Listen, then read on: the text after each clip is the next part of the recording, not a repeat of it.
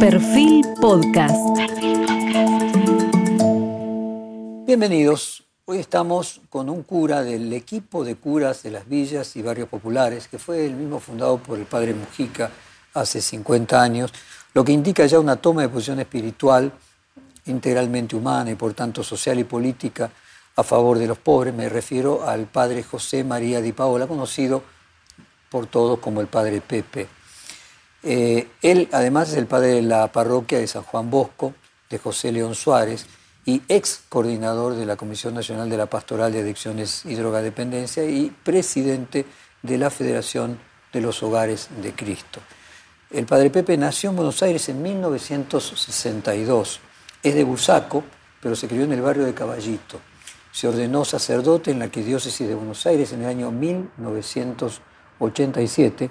Los primeros años de cura estuvo en parroquias de barrios tradicionales y en 1996 fue destinado a Ciudad Culta. Allí atendió a niños y jóvenes y luego Jorge Bergoglio, por aquel momento obispo, eh, lo trasladó a la parroquia Virgen de los Milagros de Caacupé, que es en la Villa 2124, y Zabaleta por 14 años. Fundó en el año 2008 con otros sacerdotes el Hogar de Cristo, que está cumpliendo ahora casualmente 15 años, como respuesta a las situaciones de vulnerabilidad social y consumo de drogas.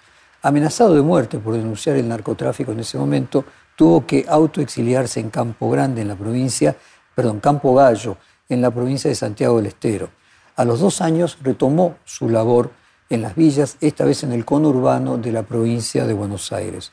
Fundó la Radio Cristo de los Villeros y desarrolla su programa Capilla, Colegio y Club, las 3C, para trabajar aspectos espirituales, educativos y deportivos de los jóvenes. Él mismo cuenta que aprendió a optar por los pobres en su casa.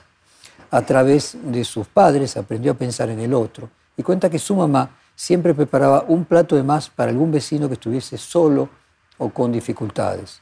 Tomó conciencia de lo que sucedía en la década del 70 durante la dictadura militar en el seminario donde daban discusiones que incluso fuera de él no se podían tener. Estuvo en contacto con los padres del tercer mundo y en ese contexto, con una mirada más global, más social, fue que se formó en el seminario. Se cumple el 13 de marzo, dentro de pocos días, el décimo aniversario del nombramiento del Papa Francisco. Así que vamos a desarrollar con eh, el Padre Pepe parte de su obra y como espejo, si se quiere, la mm, enorme e incomparable del Papa Francisco en el Vaticano.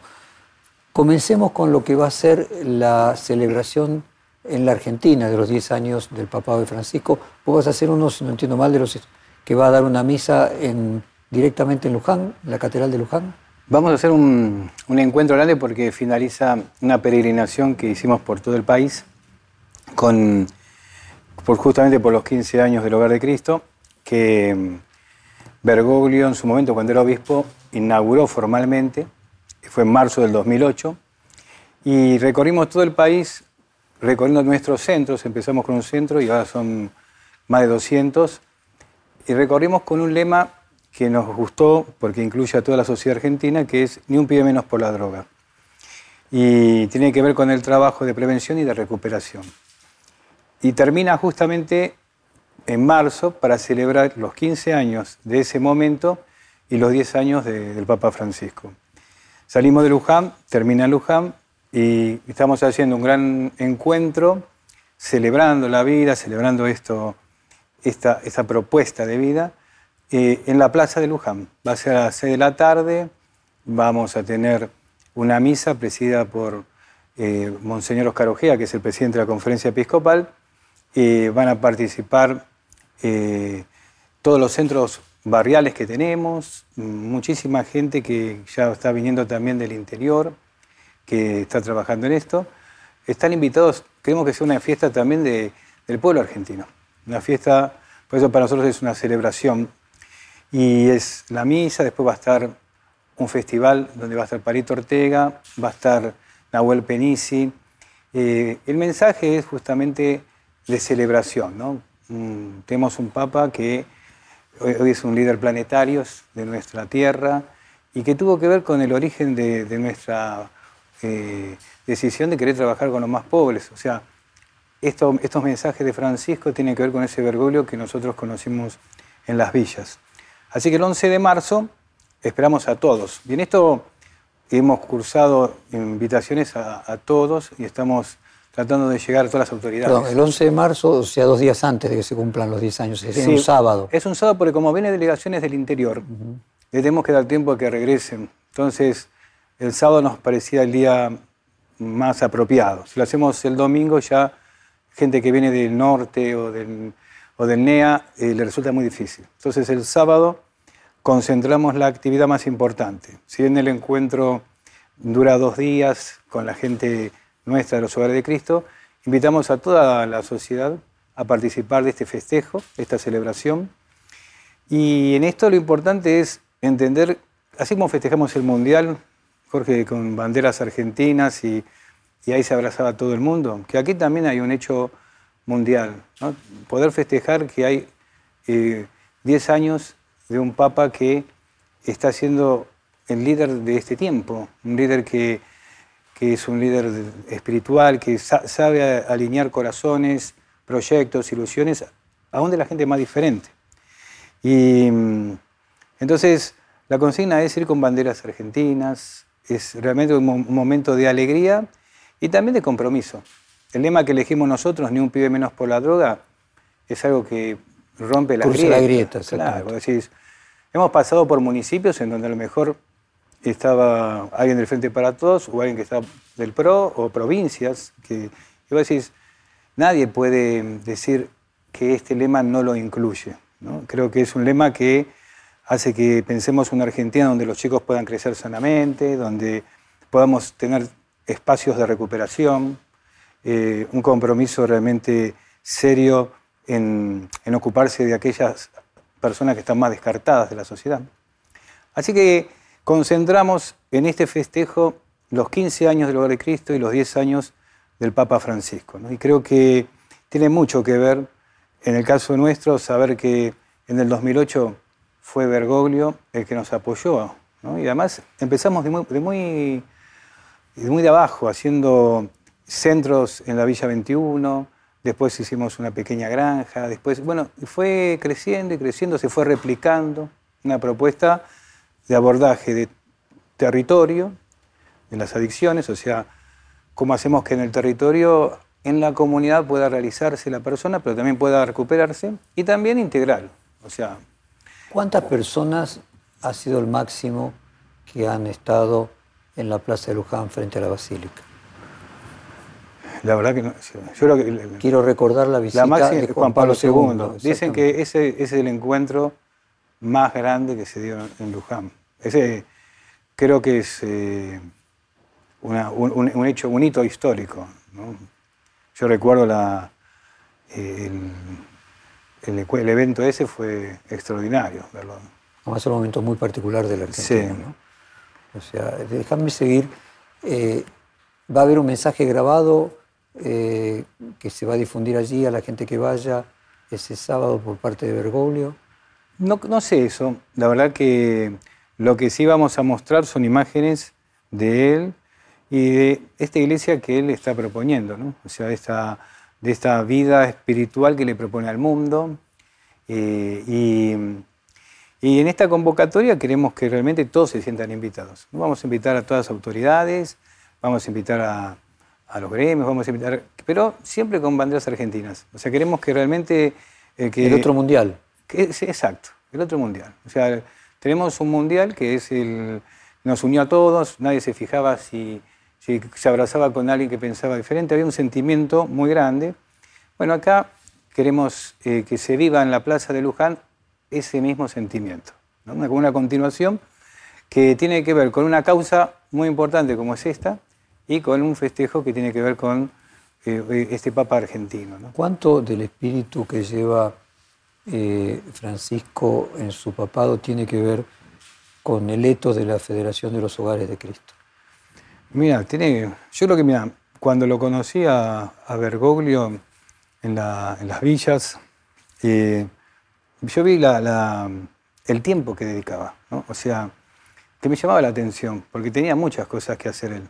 de hecho era muy requerido en, en la curia, pero sin embargo siempre se tomaba en forma muy constante, muy disciplinada el tiempo para ir a las villas y a los santuarios. Lo iba a saber en San Cayetano, en San Pantaleón, donde yo estuve un tiempo también, y se iba a confesar, se iba a atender a la gente que pasaba por, por el santuario. Como así también se iba a las villas.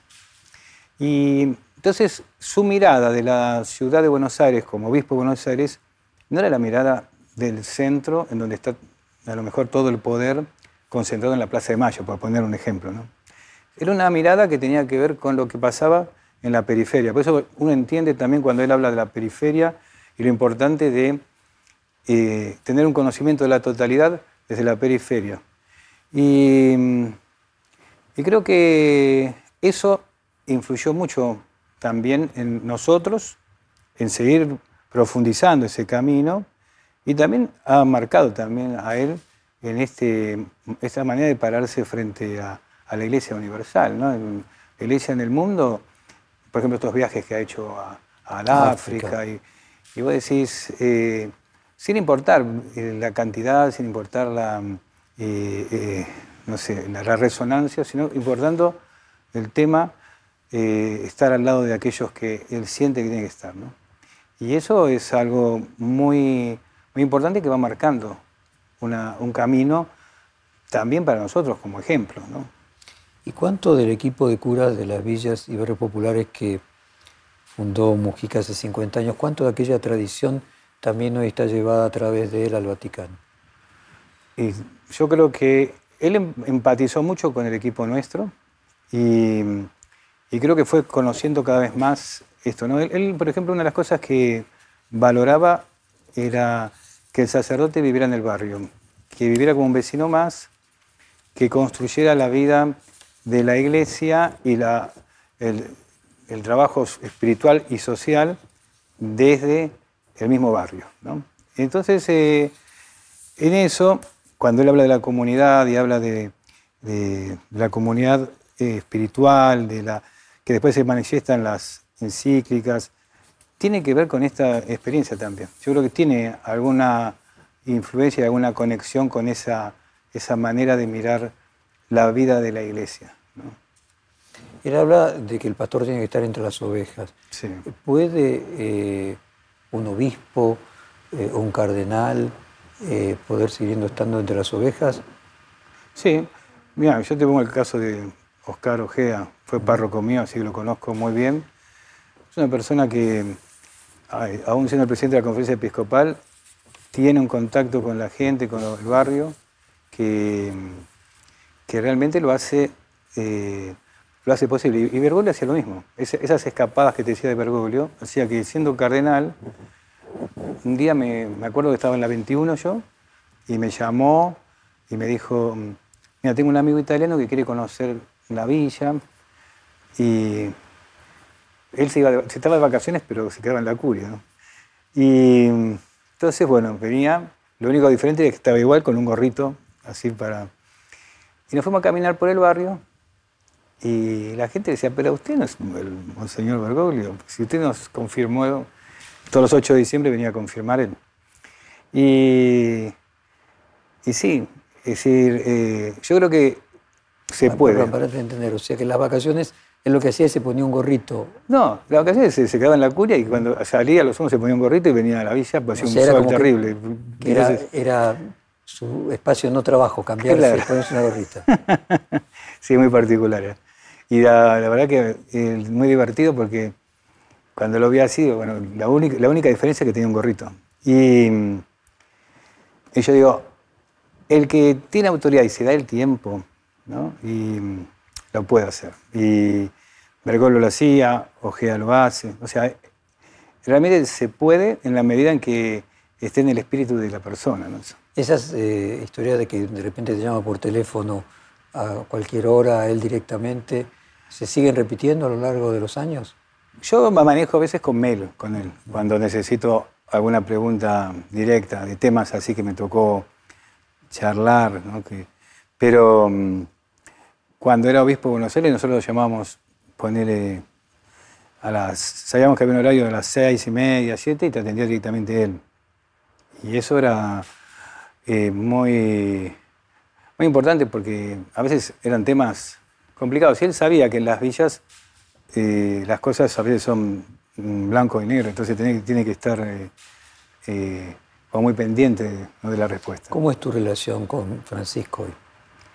Buena, la verdad que con Bergoglio era muy buena, porque estábamos trabajando juntos en, la, en esta. Después, realmente no me, nunca me extrañó la, el, espíritu que le dio a la iglesia, porque lo conocíamos. Sí me gustó la, que dio como un salto cualitativo, porque es una persona más alegre, más... Eh, ese es un tema interesante. Él, acá tenía la cara eh, más adusta, ¿no? Y estaba como, no sé si la palabra es enojado, pero preocupado. Sí, eh, yo por ejemplo las fotos que tenemos de comunión, confirmación que tiene la gente, lo ves siempre serio, ¿no? Y creo que en ese sentido, y en esto un poco la inteligencia de él, creo que tiene que ver con, a los 75 años, uno piensa que ya no cambia. Y vos decís, sí, puedes cambiar si tu desafío es más grande, que sabes que estás comunicando con una sonrisa o con un gesto, algo a, a toda la humanidad, ¿no? Entonces, eso Mm, realmente me pareció algo, mm, positivo para el rol que tiene que cumplir. Esa idea de que la sonrisa vos lo colocás en, que cumple un, papel pastoral con la sonrisa, es una forma de comunicar también, es, un lenguaje analógico. ¿Hay algo también del Espíritu Santo? ¿Hay algo también de, de algo que lo trasciende y que eh, en el rol la persona es atravesada por determinadas sensaciones? Y yo creo que sí. nosotros desde la fe eh, eh, tenemos la convicción esa. Y así como, no sé, a Benedito le dio fuerza para llevar adelante y también para decir hasta acá llegué, que el Espíritu Santo haya fortalecido al Papa Francisco para tener la capacidad de llevar adelante la Iglesia de este modo con todas las preocupaciones y las dificultades que, debe afrontar. ¿no?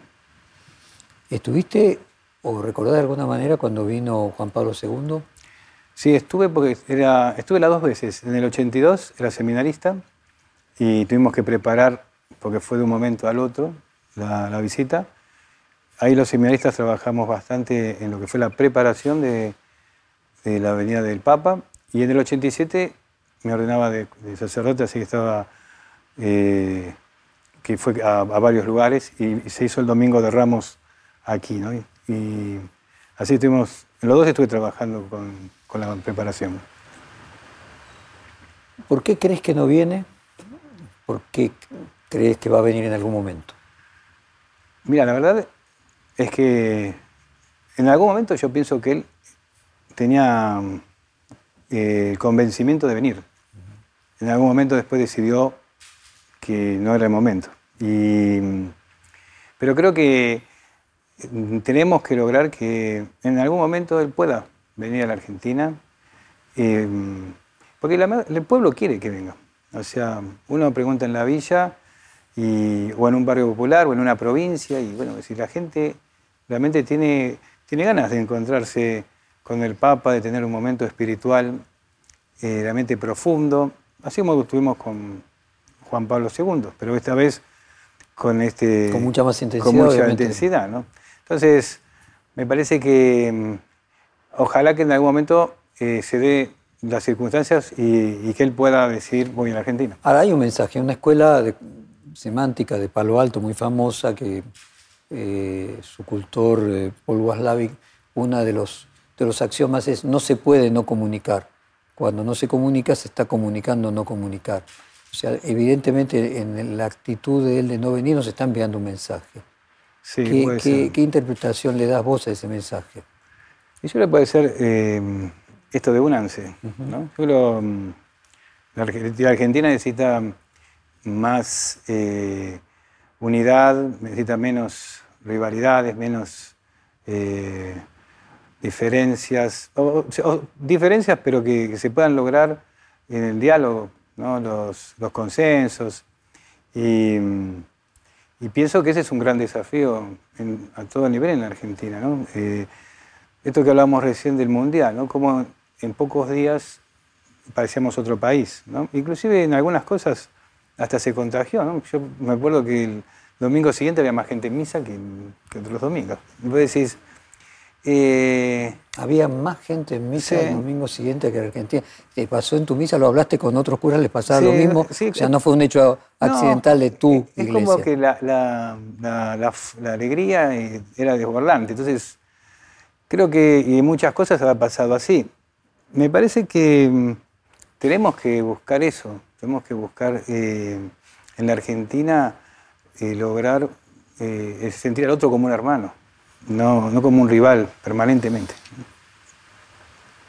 ¿Qué significa que Francisco sea, el, podríamos decir, el primer papa absolutamente producto del, producto del Concilio Vaticano II? O sea que los anteriores incluso hasta participaron en la redacción de ciertos documentos. Él es el primero que incluso se ordena sacerdote ya con el concilio encaminado. Y puede ser el que más lo tiene incorporado, ¿no? Porque realmente nosotros encontramos el esfuerzo de, poner una iglesia eh, a tono con los desafíos del tiempo y el concilio fue una, realmente un trabajo extraordinario. Y, creo que Bergoglio ya lo lleva incorporado y, tiene esa, posibilidad de, de sentirse ya como, si querés, un hijo del concilio. En ese sentido, yo tenía notado por acá, de los 132 cardenales menores de 80 años, o sea, con, derecho a voto, 83 eh, fueron nombrados por Francisco, 38 por Benedicto XVI, 11 por Juan Pablo II. Tres cuartas partes de los obispos, de los cardenales, perdón, con derecho a voto, eh, fueron elegidos en la eh, en el actual papado de, Francisco. ¿Cambia la iglesia esto? O sea, ¿es, es, un punto de inflexión en la iglesia el papado de Francisco? Yo pienso que sí. Pienso que además eh, es como que Francisco está poniendo los, eh, los puntos más importantes y por donde tiene que caminar la iglesia. hay un llamado a la reflexión muy grande a, a los sacerdotes, a las religiosas, a los laicos, eh, hay como también una puesta en orden en, muchas cosas. Y, trazar una iglesia que, él dice con énfasis, una iglesia abierta, una iglesia en salida, una iglesia como hospital de campaña, le dice a, los jóvenes hagan lío. En el discurso de Panamá habla de la Federación de los Hogares de Cristo como ejemplo, esto que vamos a festejar ahora. O sea, esa iglesia en salida, esa iglesia eh, que está eh, trabajando y que no se encierra en el templo o en la sacristía, ¿no? que hace todo lo, lo, que tiene que hacer del templo, pero su vida se prolonga en la sociedad y se compromete con la sociedad. Y mm, para eso también hay, hay un inicio, que yo creo que lo remarca él, y que la seguirá otro, ¿no? y que tiene que ser alguien que tome esta, eh, esta idea, este proyecto. ¿no? Es un punto bisagra en la historia, por lo menos de los, del último, de los últimos 100 años de la Iglesia, como fue el Concilio Vaticano II. No sé, eh, para mí va a ser como una continuidad de, que va a, a, posibilitar que muchas de las ideas que hoy Francisco está promoviendo pues, se concreten en, eh, en Se encarnen de manera permanente. Sí. Eh, ¿A qué atribuís que muchas de las reformas que él lleva adelante o intenta llevar adelante a veces parecen más resistidas dentro de las jerarquías eclesiásticas que en la población? Y bueno, pues son grupos, supongo, conozco poco la, curia romana, ¿no? Pero digo, me parece que son grupos que se acostumbraron a, mirar la iglesia hacia adentro, eso, que justamente se opone al pensamiento de, Francisco. O sea, Francisco te está diciendo mirás hacia adelante, crea una iglesia en salida y, no, y encontrás eh, la mirada sesgada de, este pequeño grupo, pero que realmente estaban con mucho poder, por así decirlo. Y, bueno, de hecho, estas reacciones que vamos viendo de algunos de estos grupos significa, bueno, que eh, Francisco está poniendo en la iglesia en clave del Evangelio, en clave de compromiso de fe, de apertura y de, salida. Entonces, bueno, es lo contrario a lo de estos grupos. Hay algo directo en él que es que genera cierta mucha admiración por parte de la mayoría de la gente y cierta, no sé si se llama resquemor en aquellos que consideran que la iglesia no debe ser mundana. Claro, porque ellos consideran que por ahí es mundano algunas cosas que son realmente las que hacía Jesús, ¿no? Por ejemplo, esto de acercarse al, leproso, esto que es acercarse a, la, persona de mala vida, a los borrachos, no sé. Y lo, que hacía Jesús también sería mundano, quizás para, estos grupos, Entonces, uno se, pregunta aquí, ¿cuál es el De alguna vez el espíritu, cambiar esa iglesia no mundana, el espíritu del Concilio Vaticano II, ¿no? Antes el cura daba la misa dando la espalda a, la gente en un idioma que la gente no comprendía. Y son los mismos que resisten, son grupos que resisten siempre estos cambios, que están más parecidos a los que en el Evangelio aparecen como los fariseos, ¿no?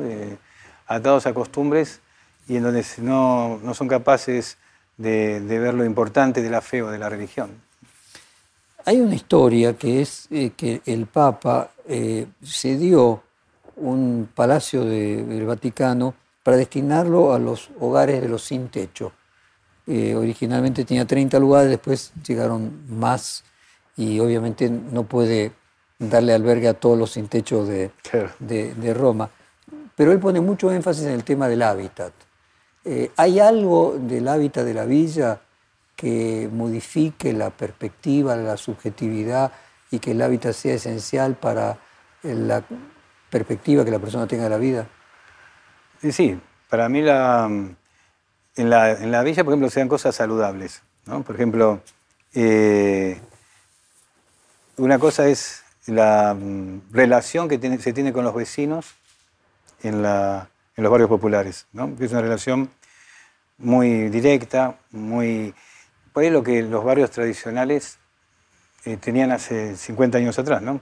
que donde, o más... El vecino era parte de tu familia, cercano. Y yo creo que las villas, ese, el hábitat es eh, justamente el sentir al otro como el vecino. De hecho, cuando empezó la pandemia y hacían esa propaganda, ¿viste? quédate en tu casa, llévate el trabajo a tu casa, nosotros le dijimos al presidente, me parece que el mensaje no es el correcto, porque la gente de los barrios no va a poder encerrarse en una casilla de chapas, vive mucha gente y bueno, lo entendió. quédate en tu casa, quédate en tu barrio. Hicimos una especie de spot.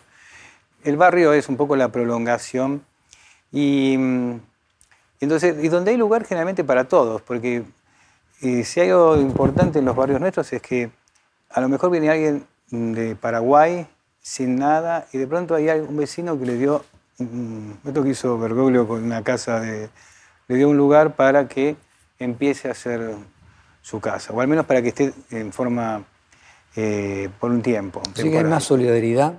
Hay más solidaridad. Así, tiene los problemas de la marginalidad, muchas veces que ocasiona la violencia, la droga, que...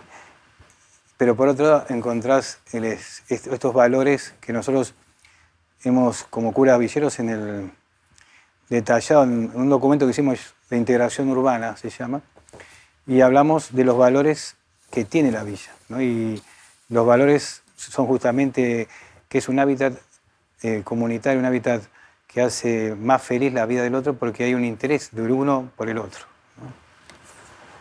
¿Qué aprendiste vos particularmente de los pobres? Cuando Bergoglio habla de que hay que aprender de los pobres, eh, ¿qué aprendiste vos? Yo diría, eh, desde que entré a los, barrios populares, eh, aprendo todos los días. Yo una de las cosas que aprendí es que el pobre no tiene que ser el objeto de, ayuda solamente. O sea, vos podés organizar algo, pero el pobre tiene que ser protagonista en esa ayuda. Y, me han enseñado que, primero que tienen una calidad humana muy grande, tiene valores y tiene inclusive capacidades que a lo mejor todavía no pudo desarrollar, por la situación en la que está viviendo, pero una vez que la empieza a desarrollar, se forma parte eh, eh, de la comunidad y te diría de una, de una manera hasta, no sé, liderando ciertas cosas. Por ejemplo, tengo un, un joven que estaba en situación de calle hace cuatro años atrás, en la villa de José León Suárez, y bueno, hoy día es el que me dirige la parte operativa de los comedores. Y vamos a comer a mucha gente, y, y vos decís, terminó su secundaria en estos años, recuperó sus hijos, o sea, y me enseñó que tiene una capacidad de resiliencia muy grande. Y, y la espiritualidad que, que tienen es muy profunda. también me enseñó que el pobre es una persona muy religiosa, profundamente religiosa, pero no porque sea alguien que necesite porque no tiene otras cosas, sino porque realmente está formado en, una, una, fe profunda y seria. Entonces, esa apertura que tiene una vez que vas metiéndote te ayuda muchísimo. A mí me ayudó muchísimo como cura y, y también en la organización de la vida de la iglesia. Ahora, concretamente, el pobre tiene una sabiduría que la propia pobreza, junto con otros elementos negativos, le da. Me gustaría ver si, con, siguiendo aquello de Bergoglio, de que un buen cura tiene que, el buen pastor tiene que tener olor a las ovejas, y vos claramente lo tenés. A lo largo del tiempo, ¿cuál es ese saber que tiene la persona en esa situación de pobreza que quien tiene satisfechas todas sus necesidades a lo mejor no alcanza a percibir determinados valores de la vida. Sí, yo creo que en ese sentido eh, tiene un sentido de trascendencia más grande, eh, un sentido de la vida, de valorar lo que tiene, porque muchas veces lo poco que tiene lo valora mucho, eh, y muchas veces este sentido solidario, ¿no? de lo poco que tiene lo comparte con el otro. Y mm, esto que te decía que por ahí en un terreno pequeño y em, sin embargo le da un lugar para, para alguien que llegó de afuera, o recibir en su casa al hijo de la señora que está enfermo, que está enferma en un hospital y, la señora ya tiene cuatro o cinco hijos, sin embargo empieza a criar a los vecinos también. O sea, hay realmente una, una dinámica muy espiritual, muy solidaria.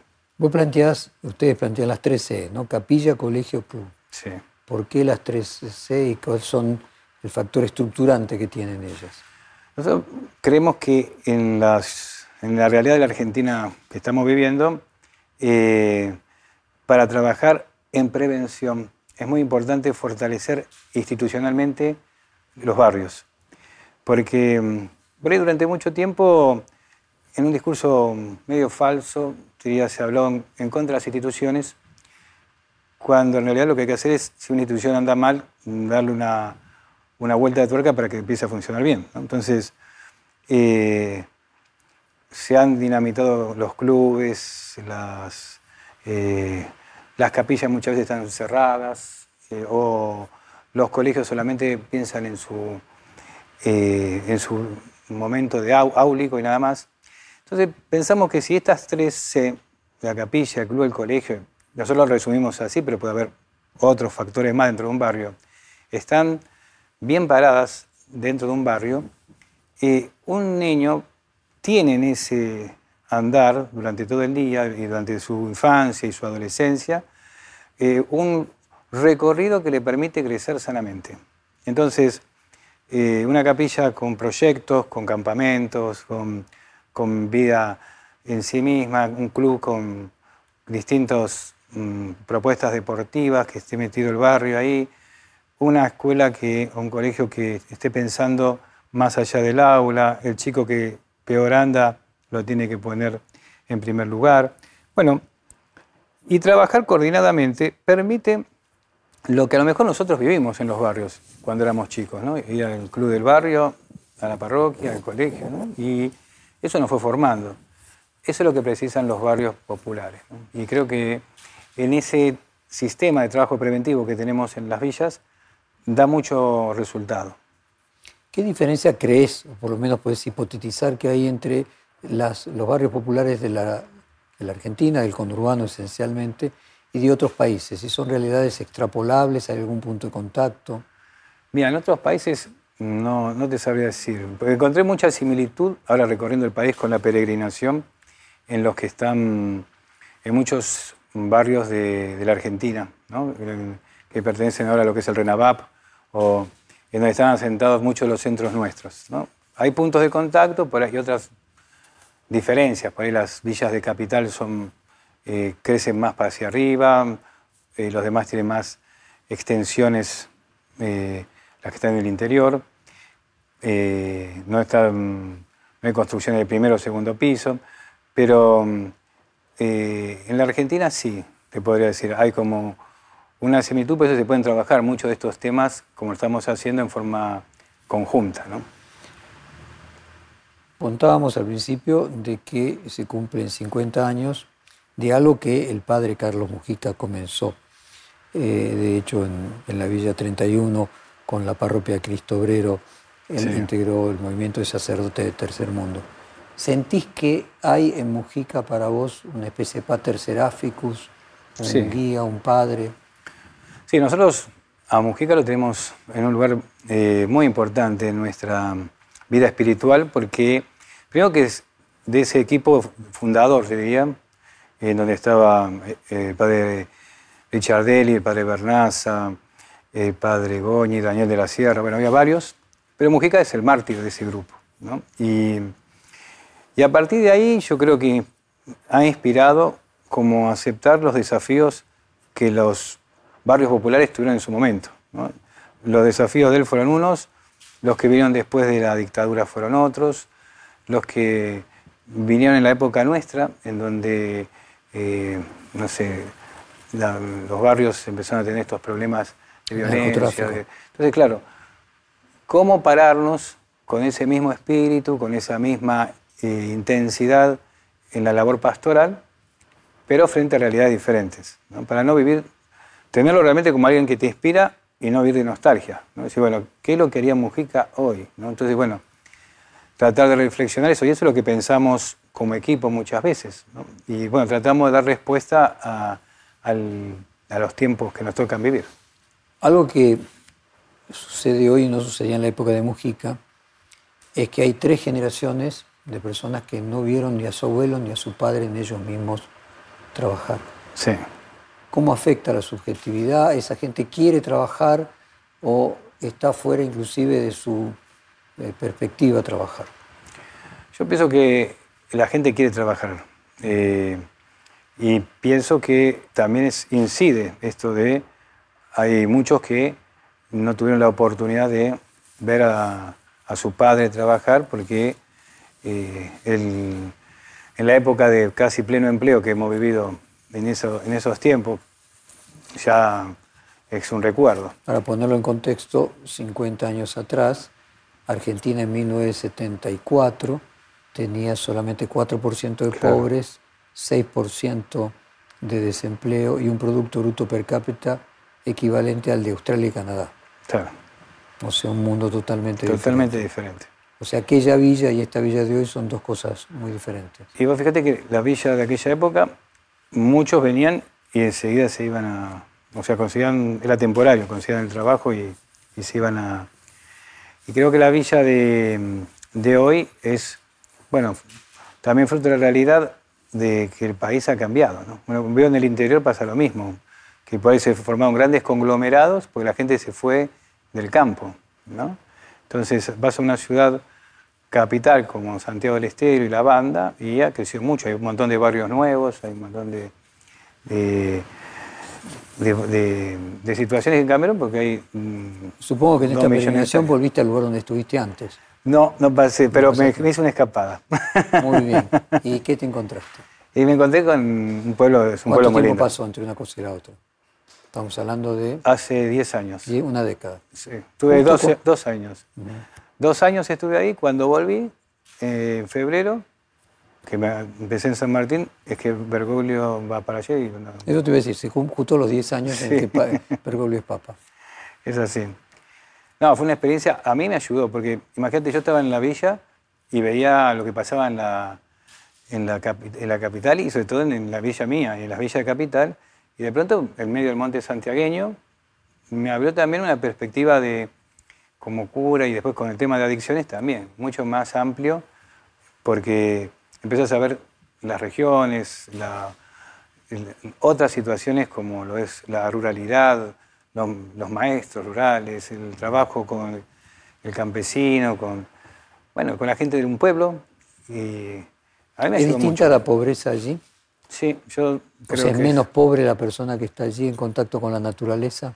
Yo creo que tiene por ahí eh, menos cosas, pero fíjate que una persona que vive en un paraje ahí en Santiago, al menos en donde estaba yo, estaba a 60 kilómetros de Campo Gallo y no tenía, ni, tenía electricidad, no tenía agua de red, eh, cloacas. No tiene nada.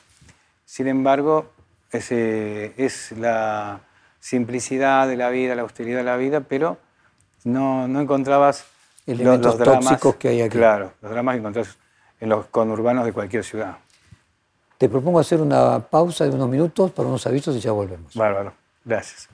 Bueno, volvemos del corte y continuamos el reportaje con el padre Pepe a las postrimerías de los 10 años del papado del Papa Francisco. Me gustaría primero entender qué, son exactamente los hogares de Cristo, cómo funcionan.